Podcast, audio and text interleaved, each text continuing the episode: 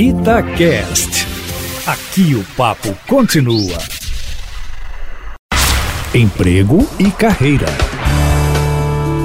Jaqueline Rezende, uma coisa que eu tenho observado, jornalista você já viu, né? Fica observando as coisas e comple... tudo é complexo, a gente fica problematizando, enfim.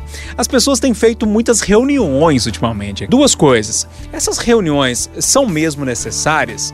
E a segunda pergunta, como é que a pessoa faz para lidar com aquelas reuniões longas que nunca acabam e não tem um objetivo certo? Bom dia para você. Bom dia, Júnior. Você não vai acreditar. Eu acabei de formular um curso que chama Planejamento de Reuniões e Produtividade. Sabe por quê?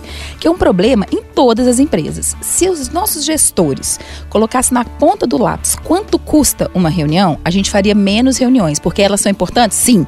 Mas de fato, o que, a gente tem que fazer? Entender o porquê.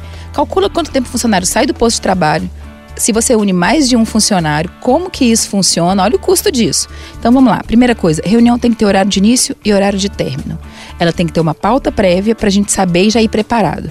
Evite fazer reunião da reunião da reunião. Então faça um plano de ação e coloque alguém para cobrar. Mais do que isso, evite fazer com que as pessoas tenham muitas tarefas em cima dessa reunião, porque você acaba não sendo produtivo depois. Então, assim, é muita coisa bacana para a gente falar, temos que ser mais produtivos e reuniões com mais de uma hora e meia não são reuniões, vira curso e palestra. E de fato a maioria das pessoas começa a sair daquele norte e não conseguem se concentrar. Então a palavra é objetividade, pelo que eu entendi aqui. Já que o pessoal te encontra lá no Instagram? Sim, no jaqueresende no cias.com.br.